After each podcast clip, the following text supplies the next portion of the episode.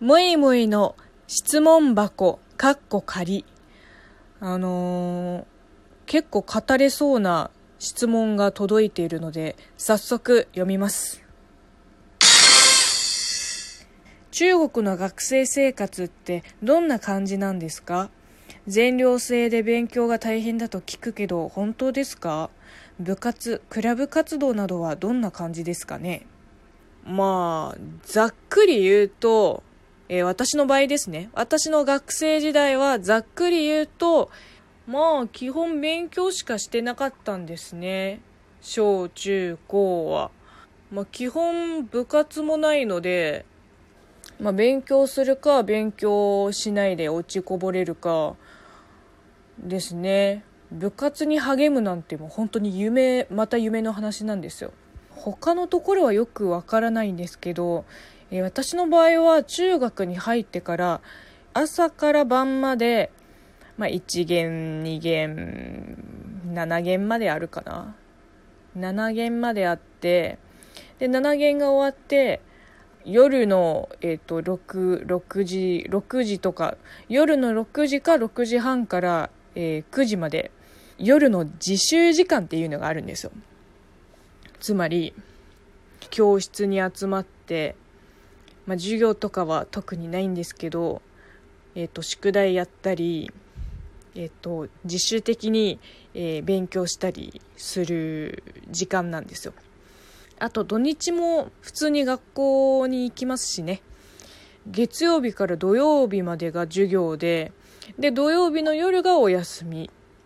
で平日の夜も普通に、えー、例の夜の実習時間で、えー、学校に行くし日曜日は、えで、日曜日が休み。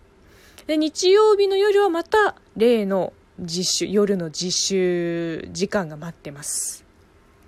ってな感じですね。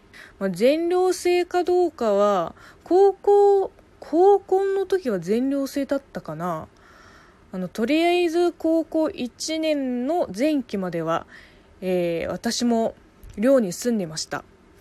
勉強が大変っていうより、まあ、勉強以外にやることないんで、勉強するしかないですね。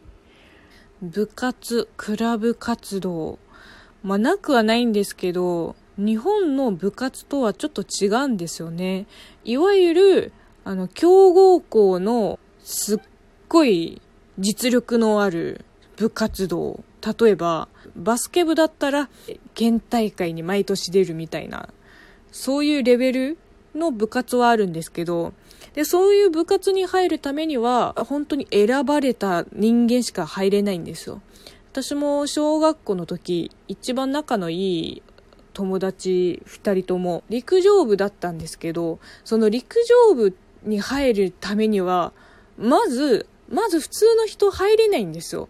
私、私陸上部に入りたいですって言って入る人はまずいないし、こう普段体育の授業で、この子足速いねって先生にこう目星つけられた人たちだけが後々入れるところなんですよ。だから部活動っていうのももうただのなんだろう訓練アスリートにするための訓練ですね。